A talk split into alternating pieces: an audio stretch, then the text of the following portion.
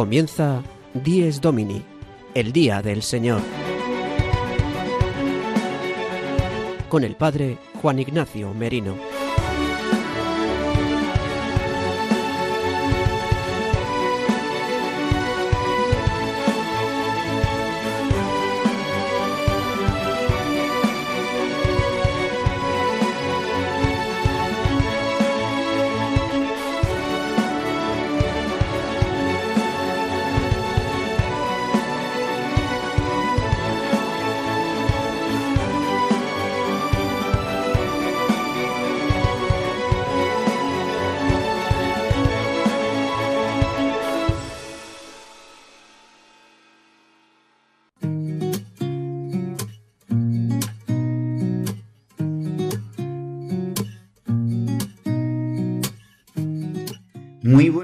Queridos amigos de Radio María.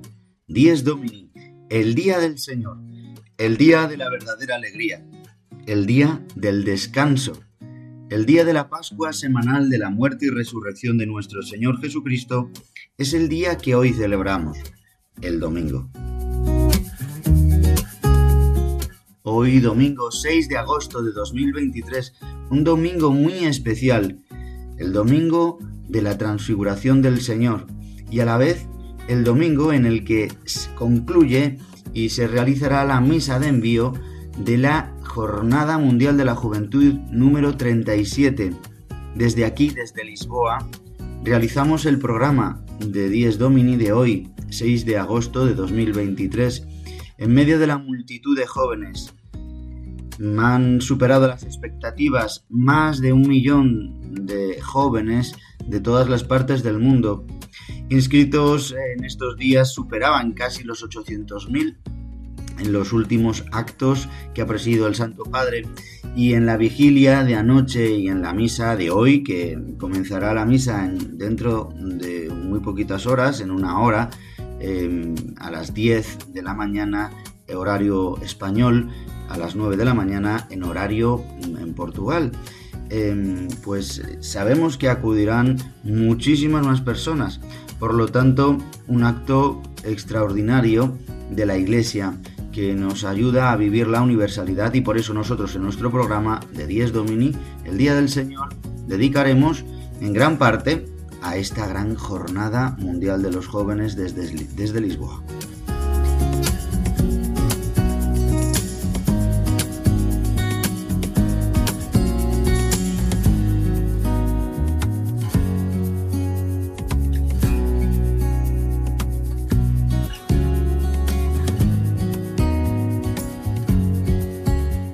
Recordaros que estáis escuchando Dies Domini, el Día del Señor, el magazín de las mañanas de los domingos en Radio María, de 8 a 9 de la mañana y una hora menos si nos escucháis desde Canarias y que también podéis volver a escuchar nuestro programa a través de los podcasts de Radio María en radiomaria.es y también a través de las plataformas de Spotify, Apple Podcast y Google Podcast. También llamando a nuestro número de teléfono 91 822 8010. 91 822 8010. Llamando ahí podéis solicitar el envío de nuestro programa, una vez ya emitido. Y también recordad nuestro correo electrónico 10domini@radiomaria.es. 10domini@radiomaria.es.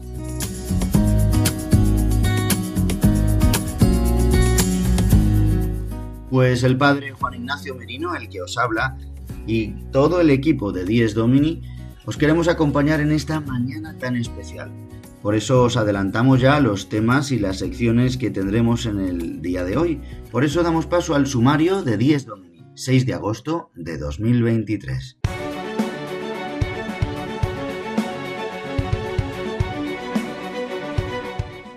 El sumario de Dies Domini.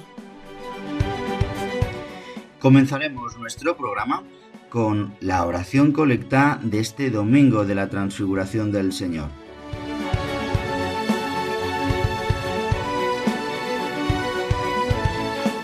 El Padre Jesús Colado nos ha preparado una sección sobre la liturgia papal. Nos va a hablar de diferentes signos que diferencian a una liturgia presidida por un obispo o por un presbítero.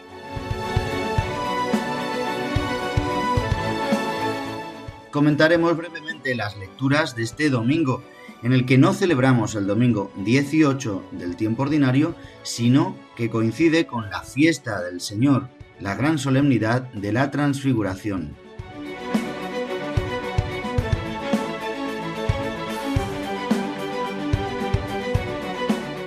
Y dedicaremos la segunda parte del programa a la Jornada Mundial de la Juventud, a esta jornada 37. Y haremos un recorrido por los himnos más destacados, los himnos oficiales de diversas jornadas mundiales de la juventud. Y nos pararemos en el himno de este año de Lisboa 2023, Hay prisa en el aire.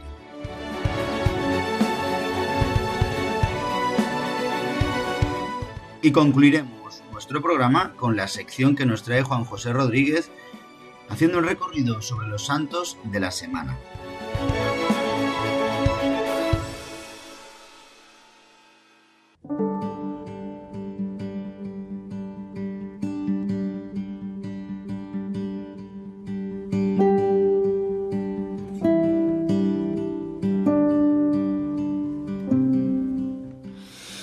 Y comenzamos hoy nuestro programa directamente con la oración para ponernos de cara a Dios. Durante este tiempo, este mes de agosto, el Padre Julio Rodrigo no nos acompañará por descanso. Por eso damos comienzo a nuestro programa con la oración colecta de este domingo de la Transfiguración. Por lo tanto, no hacemos la oración colecta del domingo 18, que será la semana del tiempo ordinario que celebraremos durante estos próximos días, sino que al coincidir hoy en la fecha, celebramos esta gran fiesta de nuestro Señor Jesucristo, la transfiguración. Dice así la oración colecta de este día.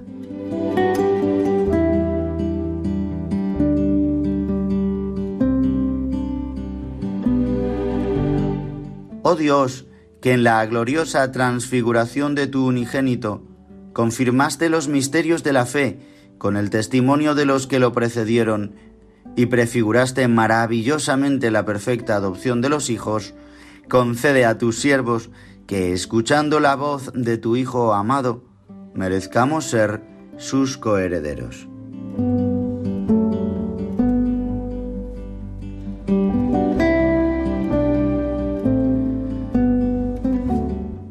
En esta oración le pedimos a Dios que nos haga merecer ser sus coherederos. Es decir, le pedimos al Padre que mostró la gloria en el tabor, transfigurando a su Hijo Jesucristo hecho carne, mostrando la gloria que compartía con Él por el Espíritu Santo, y de esta manera nos hizo así hijos adoptivos suyos, diciendo que él quería que la carne fuera transfigurada, transformada en su gloria. Esta gloria que podremos experimentar en este día, en este domingo, también en esta Jornada Mundial de la Juventud, en la Eucaristía de envío que realizará el Papa en muy poco tiempo en Lisboa, con esta multitud de jóvenes, miles y miles de jóvenes, llegando y superando el millón, y seguramente sean más. Por eso Queridos amigos, pidamos al Señor que podamos confirmar con la celebración de la transfiguración del Señor, podamos confirmar los misterios de la fe, es decir, la vida de Dios en medio de nosotros, la historia de la salvación en nosotros. Dice, con el testimonio de los que nos precedieron, y dice, y prefiguraste maravillosamente la perfecta adopción de los hijos con esta transfiguración nos confirma así los misterios de la fe de que Él era el Hijo de Dios, que iba a morir y a resucitar, y también prefiguraba así que nosotros, pecadores, que no mereciéramos ser hijos de Dios en el sentido absoluto, por su muerte y su resurrección somos injertados en la vida divina, injertados en la vida eterna, injertados en la Trinidad. Pues que podamos vivir así durante este domingo. Y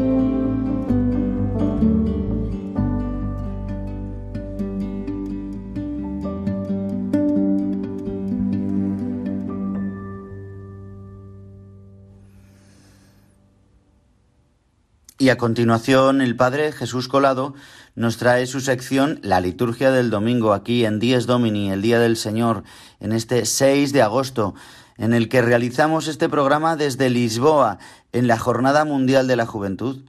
Pues justamente el Papa Francisco presidirá en unos momentos, en una hora y pico, la Eucaristía de envío. Por eso Jesús Colado nos va a hablar de lo especialísima que es la liturgia papal. ¿De qué manera mm, se diferencia de una liturgia presidida por un simple presbítero o un obispo?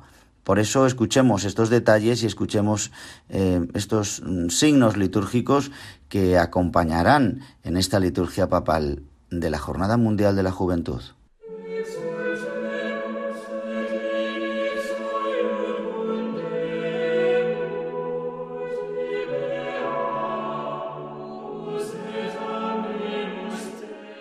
La liturgia del domingo con el Padre Jesús Colado.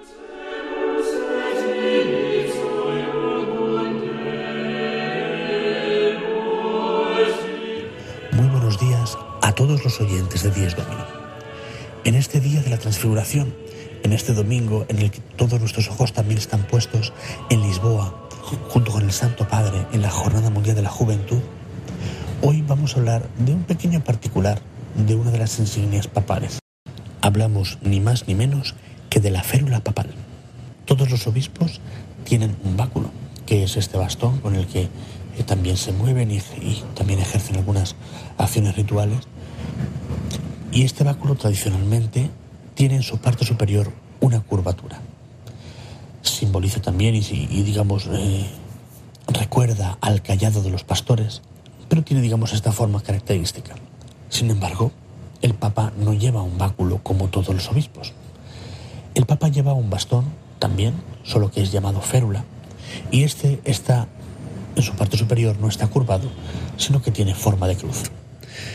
Famosa es la de San Pablo VI, que luego hizo mucho más famosa aún San Juan Pablo II, que esta cruz tiene también crucifijo. Sin embargo, eso no es lo más tradicional. El Papa Benedicto XVI eh, recibió y también usó algunas férulas diferentes sin el crucifijo. Pero lo importante de todo esto no es tanto el que tenga el crucifijo o no, sino que es una nueva insignia papal que lo hace distinguirse, ya que el otro tipo de ornamentos ha pasado al desuso, lo hace distinguirse de cualquier otro obispo. Por un lado, digamos, lo iguala todo lo demás, todos los demás ornamentos con un obispo. Pero precisamente la férula papal es la que hace darnos cuenta de que estamos delante del sucesor de Pedro y no delante de cualquier otro de los eh, sucesores de los apóstoles.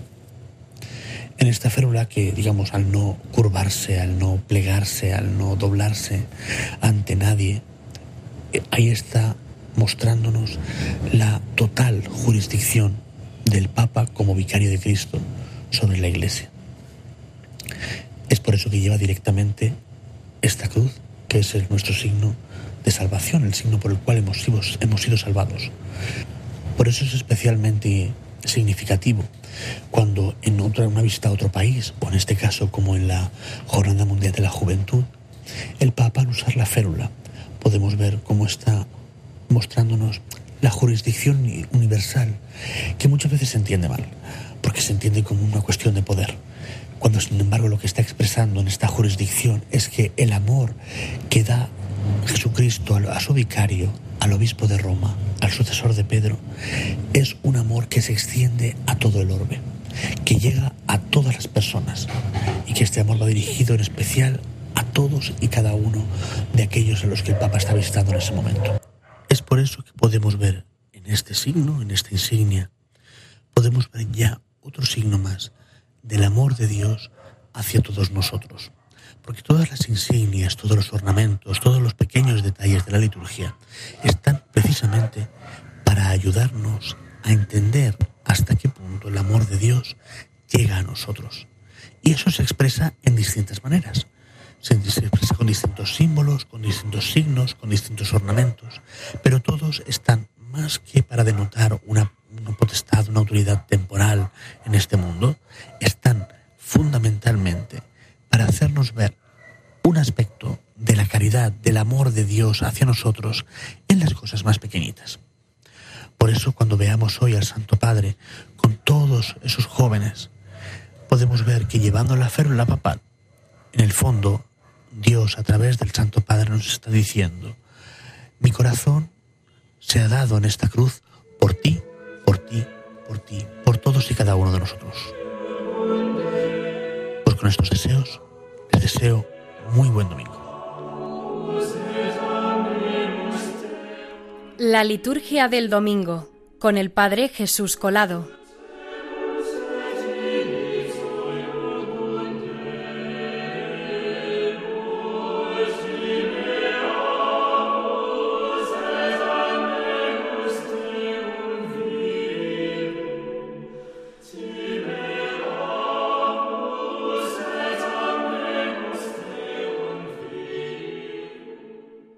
Después de escuchar al Padre Jesús Colado, vamos a hacer un repaso de las lecturas de este domingo. Como os decía al principio del programa, hoy deberíamos celebrar el domingo 18 del tiempo ordinario y continuar con la proclamación del Evangelio de Mateo y por otra parte de la segunda en la segunda lectura de la carta a los romanos. Pero Hoy, al ser 6 de agosto, se celebra la transfiguración del Señor. Esta gran solemnidad, que si hubiera caído en un día de diario, se celebraría igual, tal como solemnidad. Y al ser una fiesta referida a nuestro Señor Jesucristo, pues al caer en domingo se celebra. Por eso las lecturas de hoy son maravillosas, porque nos hablan de este acontecimiento que vive Jesús con tres de sus discípulos, Pedro, Santiago y Juan podemos decir así, tres de sus favoritos a los que favoritos en el sentido en el que les hace acompañarle, ¿no? En los momentos más importantes les desvela como todavía más los misterios del reino, los misterios de quién es él.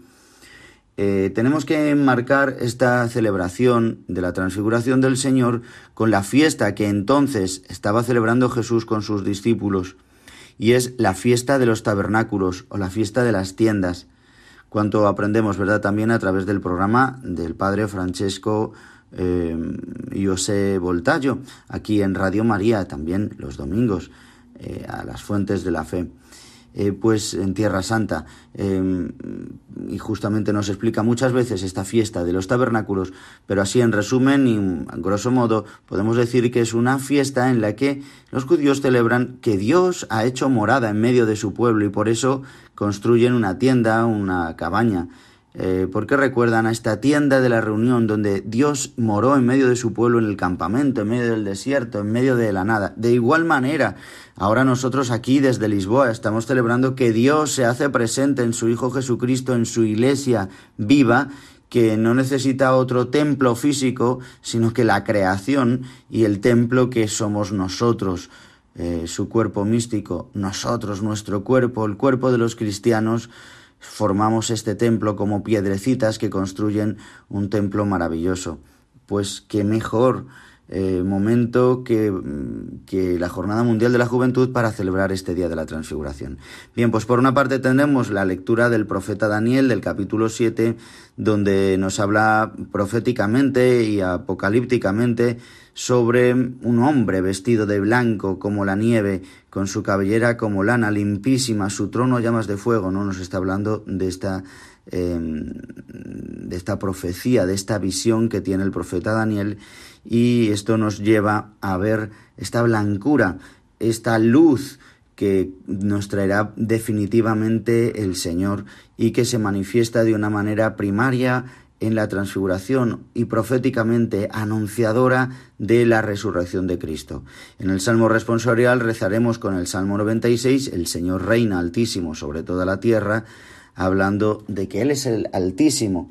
El Padre dirá en el Evangelio, ¿no?, que escucharán los discípulos, este es mi Hijo, escuchadlo, este es mi Hijo el amado en quien me complazco, escuchadlo.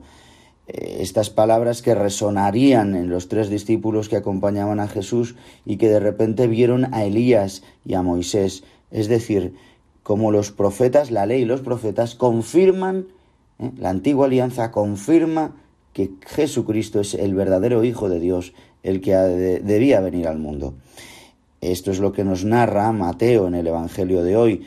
Al ser el ciclo A, pues escucharemos el Evangelio de Mateo, que será proclamado aquí en Lisboa, pues por un diácono, en medio de esta gran fiesta, en medio de la gran Eucaristía que se celebrará dentro de un ratito aquí en Lisboa, en el Parque Tejo. Y la segunda lectura es tomada de la segunda carta del apóstol San Pedro, donde nos dice lo primero, dice, no nos fundábamos en fábulas fantasiosas. Aquí está hablando de la mitología romana y griega. Nosotros no nos fundamos en esto, sino que es verdad, sino que os hemos dado a conocer el poder y la venida de nuestro Señor Jesucristo, porque incluso aunque fueran cuentos, si no tiene la eh, si la resurrección de Cristo no tiene fuerza y poder, entonces sería mentira, pero es que hoy tiene poder. Es que desde dos mil años sigue teniendo esta fuerza la resurrección de Cristo. Es lo que vemos en esta Jornada Mundial de la Juventud. Independientemente de todos los conceptos, de todas las ideologías también que se quieran meter dentro de la Iglesia. Pero lo maravilloso es que en el cuerpo místico de Cristo vive Cristo resucitado y que nuestra cabeza, el Papa, junto con todos los obispos, son los que sostienen la Iglesia. Sin ellos no somos nada. Por eso en estos momentos el cielo se abre, está alegre. También el enemigo tiembla, también el enemigo no quiere que celebremos este día, que vivamos con todos los jóvenes este futuro y presente de la Iglesia, donde hoy también resonará esta palabra del Padre que dice, este es mi Hijo, mi amado, escuchadlo, este, este, no escuchéis a nadie más. Seguro que el Santo Padre nos dice unas palabras sobre escuchar al Hijo de Dios en medio de nosotros. Pues queridos amigos de Radio María, que podamos nosotros reconocer a Jesucristo, esta voz transmitida, como dice Pedro en su segunda carta, transmitida desde el cielo, es la que nosotros oímos estando con él en la montaña sagrada. Da Pedro testimonio de que esto fue verdad. Así hemos recibido nosotros eh, de traditio en traditio, es decir, a través de la escucha de otro que nos ha transmitido y nosotros podemos retransmitir nuevamente esta buena noticia a las próximas generaciones pues que podamos vivir este domingo lleno de la gracia de Dios y guardemos esta palabra y esperemos a las palabras que el Santo Padre nos quiera dirigir en esta mañana, aquí en Lisboa, en la Jornada Mundial de la Juventud.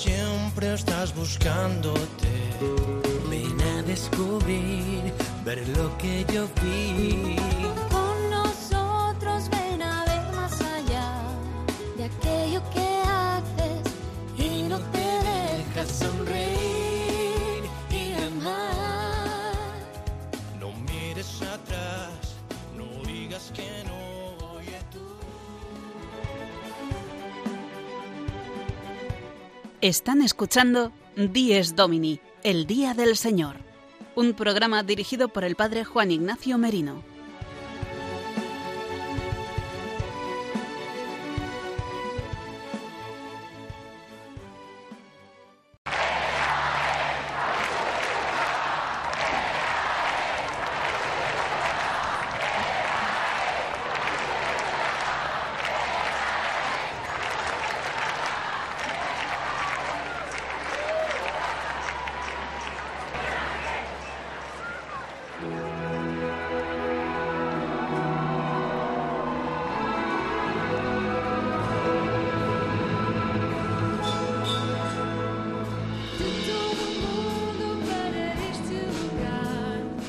Esos aplausos y esas aclamaciones son las que durante todos estos días se han escuchado en las calles de Lisboa.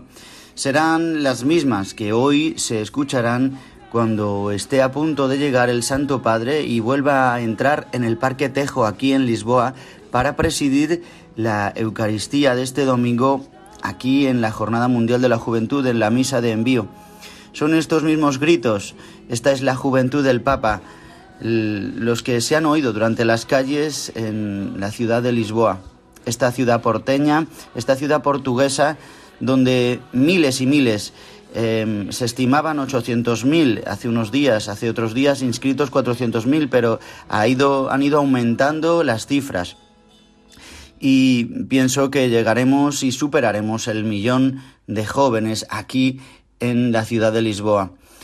En esta jornada número 37 de la Jornada Mundial de la Juventud, ese es este número. Desde hace 37 años el Santo Padre, su santidad y el Santo San Juan Pablo II es el que inauguró, creó, fundó esta Jornada Mundial, que en verdad se celebra el Domingo de Ramos, pero que el Santo Padre vio la oportunidad y la buena idea de celebrarlo en el tiempo de verano para que los jóvenes pudieran eh, vivirlo de una manera más intensa, tranquilamente, en un tiempo de descanso. Y entonces así iba escogiendo ciudades eh, donde celebrarlas. Por eso son 37. Eh, hoy mismo, después de la Eucaristía, que comenzará a las 9 de la mañana, hora portuguesa, por lo tanto a las 10 de la mañana eh, hora española, que podéis seguir aquí como todos los actos centrales que se han ido retransmitiendo en Radio María. A las 10 de la mañana, hora española, podréis escuchar en directo la, la, retransmisión de esta misa, presidida por el Santo Padre aquí en Lisboa en la Jornada Mundial de la Juventud. Pues en esta misa eh, concluirá con el Ángelus y eh, el Santo Padre dirá, dirá solemnemente dónde se celebrará la próxima Jornada Mundial de la Juventud y dirá también la fecha definitiva. Se oía que podría ser en Corea del Sur, en Seúl, eh, pero por otra parte también se oye y parece ser que es la que será seguramente en Roma, por ser el año jubilar. Eh, seguramente en el año 25, pero bueno, no nos adelantemos a los acontecimientos porque será hoy cuando nos lo diga.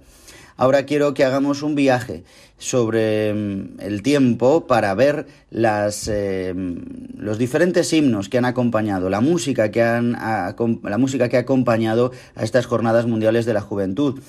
Hemos escuchado un poquito, y ya el programa pasado, y estábamos escuchando de fondo también el himno de este año de Lisboa, que se llama Hay prisa en el aire. Em, este himno nos hace Em, estar preparados para acoger las palabras del Santo Padre para la conversión. Hay prisa en el aire por la conversión. Es el resumen de esta, em, de esta canción, de este himno. Es decir, hay prisa en el aire por acoger al Señor. Estamos preparados para levantarnos, como dice el lema de este año, como María, levantarse e ir corriendo de hecho, así han llamado eh, a varios encuentros durante estos días, Rise Up en inglés, ¿no? Eh, levantarse, la levantada, ¿no? Vamos a levantarnos como María, a ponernos en camino, en misión.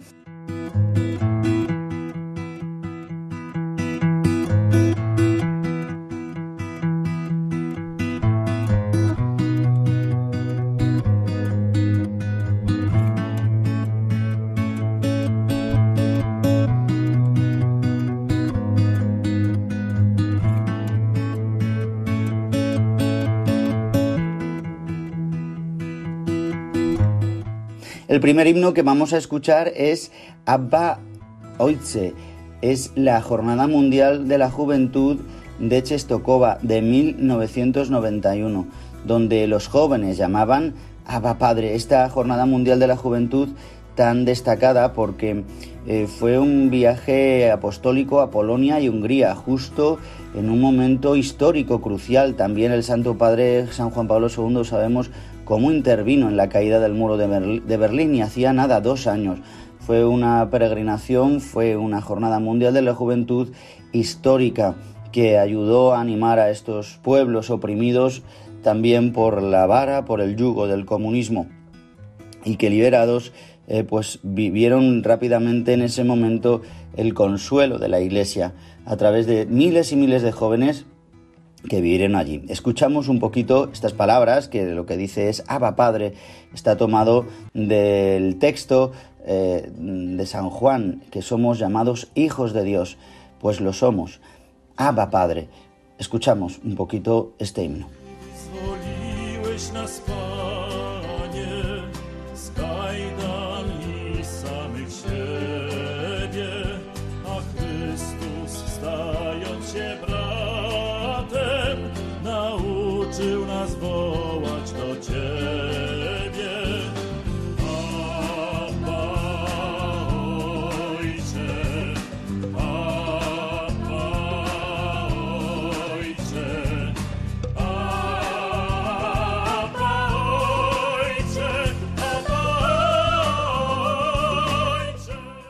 Por otro lado, a los dos años, en la siguiente Jornada Mundial de la Juventud, en Denver, en Estados Unidos, en el año 93, escucha, escuchamos el himno que se llama Un solo cuerpo, One Body, un cuerpo.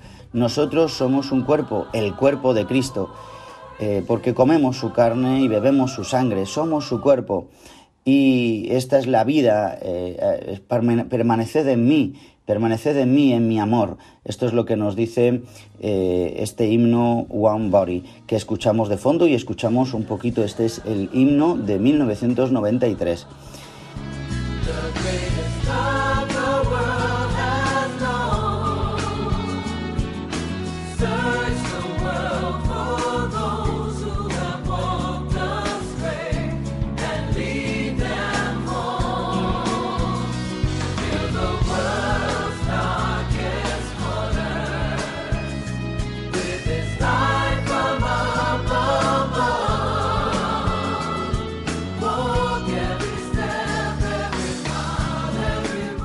Luego hay un himno, eh, yo creo, épico que nos ha acompañado y a mí por lo menos personalmente porque fue la primera jornada mundial de la juventud en, el año 2000, en el año jubilar, Roma, que es Emmanuel.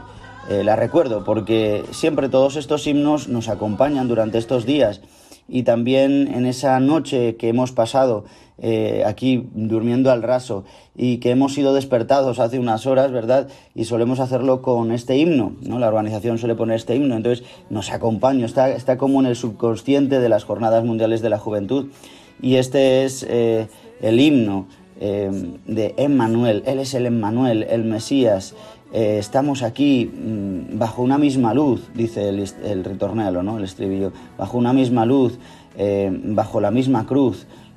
Eh, cantando a una sola voz, Él es el Emmanuel, Él es el Mesías, Él es el Dios con nosotros, que se ha hecho uno, que ha querido acampar en medio de nosotros. Debitori del passato, di secoli di storia, di vite date per amore, di santi che han creduto, di uomini che ad alta quota insegnano a volare, di chi la storia sa cambiare come Gesù. Siamo qui sotto la stessa luce, sotto la sua croce, cantando ad una voce. Emanuele, l'Emanuele, Emanuele, Emanuele, Emanuele. È giunta un'era di primavera, è tempo di cambiare, è oggi il giorno sempre nuovo per ricominciare, per dare svolte, parole nuove e convertire il cuore, per dire al mondo, ad ogni uomo, Signore Gesù, siamo qui, sotto la stessa luce, sotto la sua croce, cantando ad una voce. Emanuele, l'Emanuele, l'Emanuele.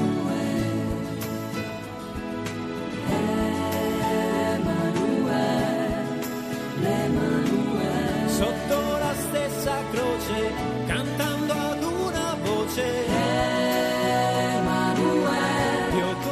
Y avanzamos en el tiempo, porque no tenemos tampoco mucho más tiempo, pero podríamos escuchar también eh, cómo fue eh, la de Colonia, donde, hablan, donde se nos hablaba de la luz.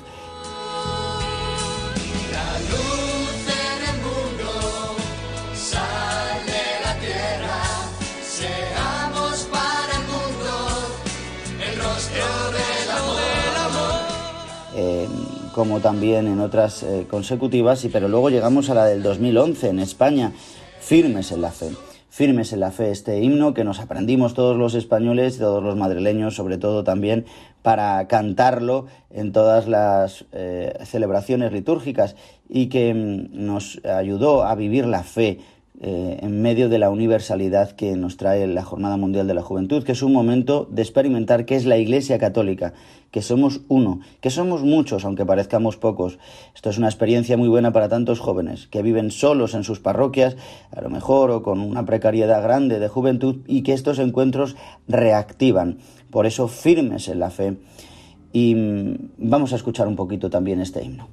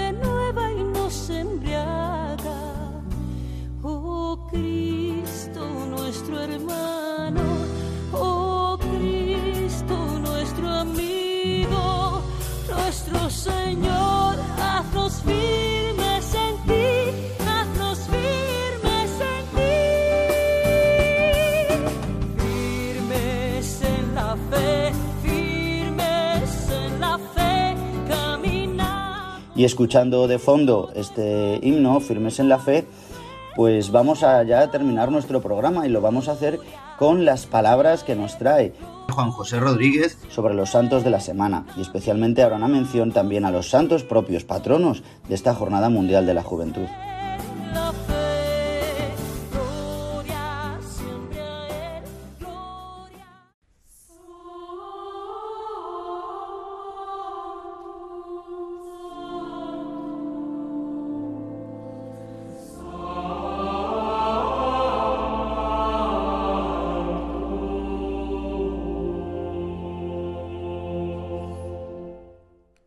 Los Santos de la Semana, con la colaboración de Juan José Rodríguez.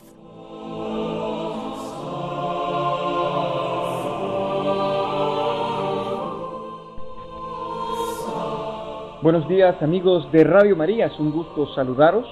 Como sabéis, esta semana está teniendo lugar la Jornada Mundial de la Juventud en Lisboa. En unas horas será la misa de envío con el Papa Francisco.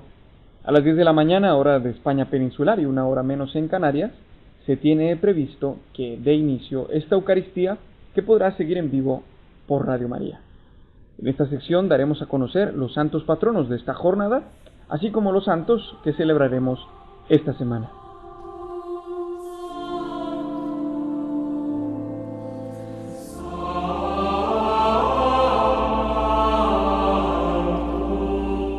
El día 8 es la memoria del fundador de la Orden de Predicadores, Santo Domingo de Guzmán, que dedicó su vida a la defensa de la fe frente a los cátaros y albigenses en el siglo XIII.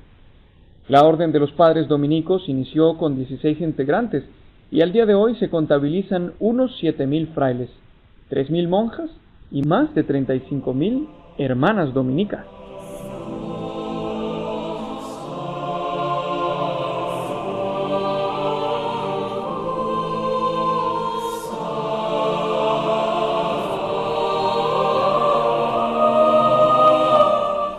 Día 9 de agosto es la fiesta de una de las patronas de Europa, Santa Teresa Benedicta de la Cruz, carmelita descalza que antes de su profesión como religiosa se llamó Edith Stein. Nació en la actual Polonia y fue vinculada con el judaísmo, pues era procedente de una familia judía y por tanto fue víctima de la Shoah durante la Segunda Guerra Mundial. Curiosamente, Edith Stein nació mientras su familia festejaba la fiesta del Yom Kippur, es decir, el día de la expiación. En ese día los judíos sacrifican un macho cabrío sobre el cual se descargan todos los pecados del pueblo. Es el día del perdón para el pueblo judío. Un dato que la santa tuvo siempre en mente, y más aún cuando le tocó entregar su vida en expiación, siendo considerada judía y muriendo con los judíos al ser exterminados en la cámara de gas en Auschwitz. Edith Stein fue una joven brillante, empezó a estudiar filosofía en Gotinga cuando tenía 22 años. Anteriormente militaba como una activista en pro del feminismo. Entró en una asociación prusiana para el derecho femenino al voto y fue discípula de Edmund Husserl. Con él logró doctorarse y gracias a la filosofía también tuvo encuentros con Max Scheler, quien le introdujo en el catolicismo. Cuando tenía 25 años presentó un trabajo sobre la empatía con el que fue galardonada con la summa cum laude. Edith Stein deseaba obtener la habilitación para la libre docencia, algo que por aquel entonces era inalcanzable para una mujer. A este respecto, Husserl se pronunciaba así en un informe. Si la carrera universitaria se hiciera accesible a las mujeres, la podría recomendar encarecidamente, más que a cualquier otra persona para el examen de habilitación. Más tarde, sin embargo, se le negaría la habilitación a causa también de su origen judío. Esta época de la juventud para Edith Stein fue un apasionado camino hacia el descubrimiento de la verdad, pasando por el ateísmo hasta llegar al catolicismo y enamorarse tan profundamente de Cristo que la llevó a ingresar a la edad de 43 años en la Orden de las Carmelitas Descalzas y adoptar el nombre de su fundadora, Santa Teresa. Tan solo estuvo en el convento ocho años, pero ese tiempo fue suficiente para que adentrarse en la profundidad del misterio de la cruz de Cristo. Así se completaba la revelación de su nombre, Teresa Benedicta de la Cruz. Los años van encrudeciendo la guerra y el odio de los nazis por el pueblo judío.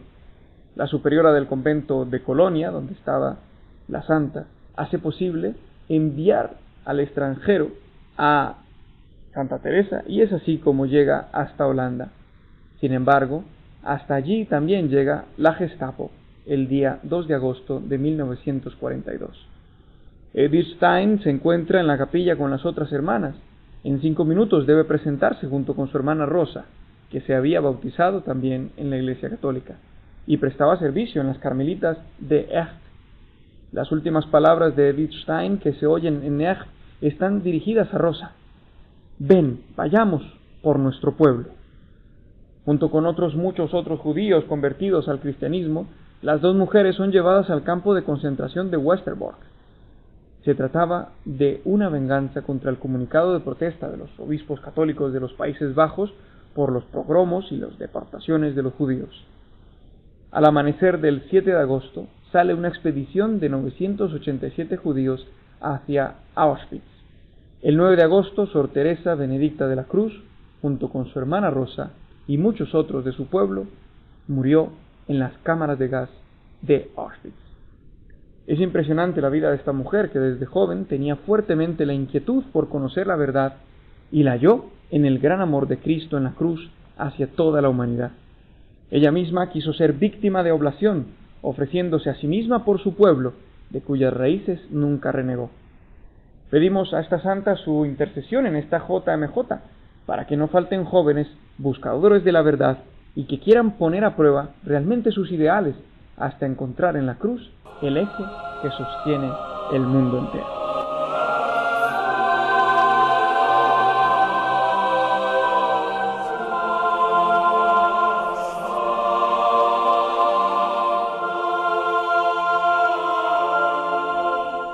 Continuamos con los santos de la semana. El día 10 de agosto es la fiesta del diácono San Lorenzo que murió mártir quemado en una parrilla. Dicen que a este santo no le faltaba el sentido del humor y que Dios le confortaba en medio del suplicio. Cuando estaba siendo quemado, exclamó a sus verdugos que le dieran la vuelta, porque ya estaba bastante rostizado por un lado y le faltaba el otro. Aunque pareciera esto una broma, esta anécdota nos recuerda que Dios puede cambiar el Valle del Llanto en bendición. El 11 de agosto es la memoria de Santa Clara, otra joven que se enamoró de Jesucristo a muy temprana edad, gracias al ejemplo de San Francisco de Asís, en quien veía como si de un espejo se tratase a nuestro Señor. Ella era una chica muy acomodada, pues procedida de una familia noble de clase alta, pero que eran todos los caprichos, si dentro había una necesidad de tener algo más grande que todos los bienes materiales. Desde esta interioridad Dios mismo la estaba llamando con fuerza a tal punto que se vio sumamente atraída por la vida de los frailes menores. El amor que estos hermanos tenían por los pobres la llevó a querer imitar ese estilo de vida. Así fue como se encontró Santa Clara con San Francisco. Con tan solo 19 años se fugó de casa y se dirigió a la Porciúncula en donde haría la gran renuncia a vivir de las riquezas que ya ostentaba y a prometer la fidelidad a Cristo. Francisco la envió donde unas religiosas para que pudiera prepararse a abrazar este nuevo estilo de vida al que su conversión le invitaba. En esta JMJ muchas jóvenes, al igual que Santa Clara, serán invitadas expresamente de parte del Señor a desposarse con Él y no tener ninguna riqueza más que a Cristo mismo. Recemos por el fruto de esta jornada y las vocaciones que salgan de ella. Cuenta la historia que Santa Clara, dada la oposición de sus padres a que ella fuera a un convento, enviaron a un grupo de hombres fornidos a traerla de regreso a casa. Sin embargo, cuando intentaron alzarla, el cuerpo de la santa se volvió más pesado que un yunque y fue imposible moverla de su sitio. Quizás este milagro suena hoy irrealizable, pero lo que sí es posible es que Dios nos conceda una voluntad firme como plomo para que los vientos de las ideologías y el pensamiento del mundo no nos revuelque, sino que sea nuestra fe y nuestra esperanza el ancla que nos sitúe en el cielo. Santa Clara es la patrona de la televisión, porque tal era su amor por la Eucaristía, que estando enferma, Dios le concedía vivir la ambición, participando de ella espiritualmente, como hacen hoy muchos de nuestros enfermos que no pueden acudir presencialmente a la Santa Misa. 27 años estuvo Santa Clara enferma, pero vivió hasta su último día amando y ofreciéndose al Señor. La santa repetía, desde que me dediqué a pensar y meditar en la pasión y muerte de nuestro Señor Jesucristo, ya los dolores y sufrimientos no me desaniman, sino que me consuelan. Santa Clara murió dos días después de que el Papa aprobara la orden que ella había iniciado. Partió así contenta hacia la casa del Padre un 11 de agosto de 1253.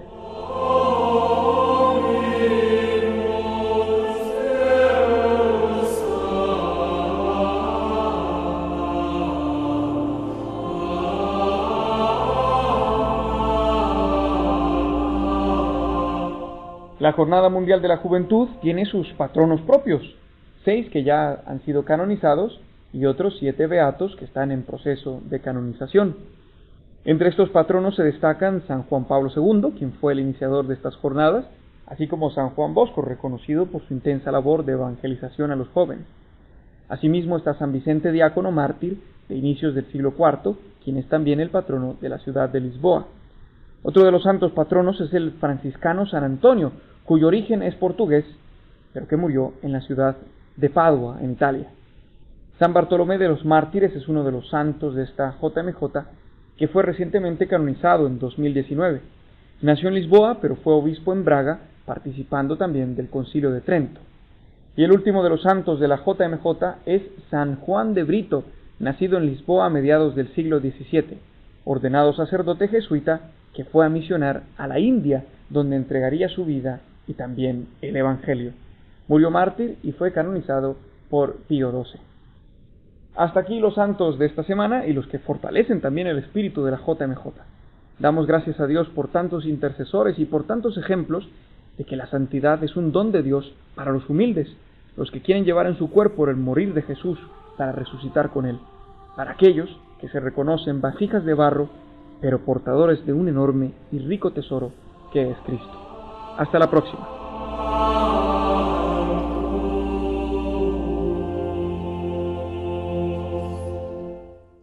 Los Santos de la Semana, con la colaboración de Juan José Rodríguez.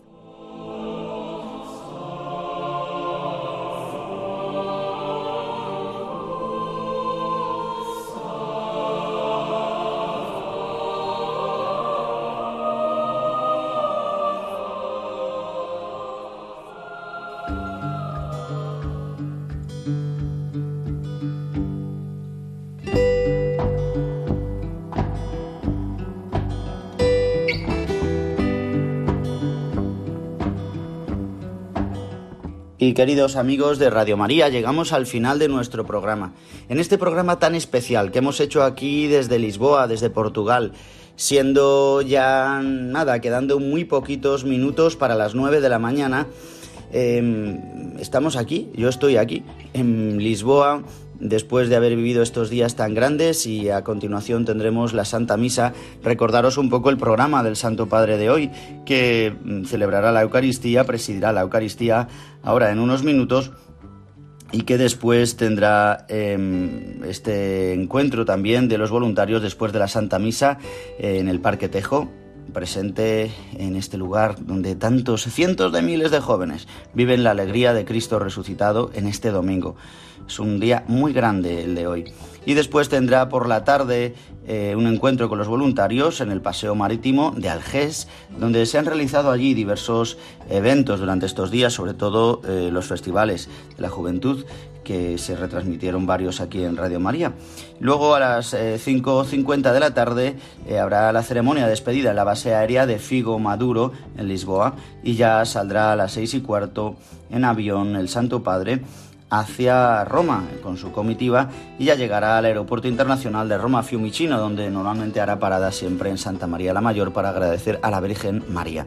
Nosotros le pedimos al Señor, pedimos la intercesión de la Virgen María que cuide a todos nuestros jóvenes, que todo este encuentro haya sido un impulso para su vida, para su vocación de cristianos y para la vocación eh, también concreta a, las que, a la que el Señor les llame, tanto para el matrimonio como para la vida consagrada, tanto para el sacerdocio como para la vida en consagración o para el santo matrimonio, formar una familia cristiana como Dios nos ha enseñado y la Iglesia nos ha mantenido durante el tiempo con su tradición.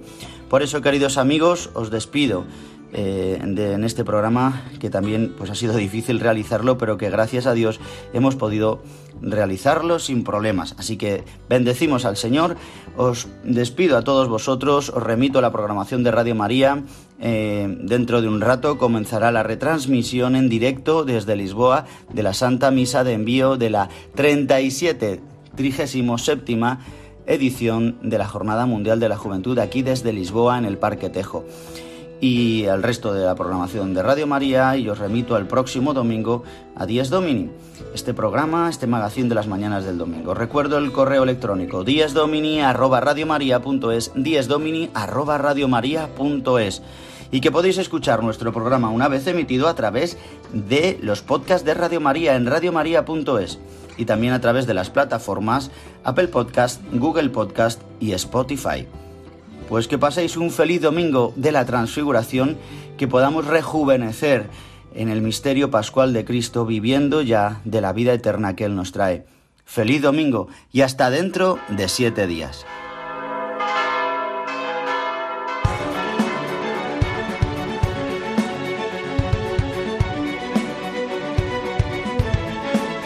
Han escuchado Dies Domini, el Día del Señor. Con el padre Juan Ignacio Merino.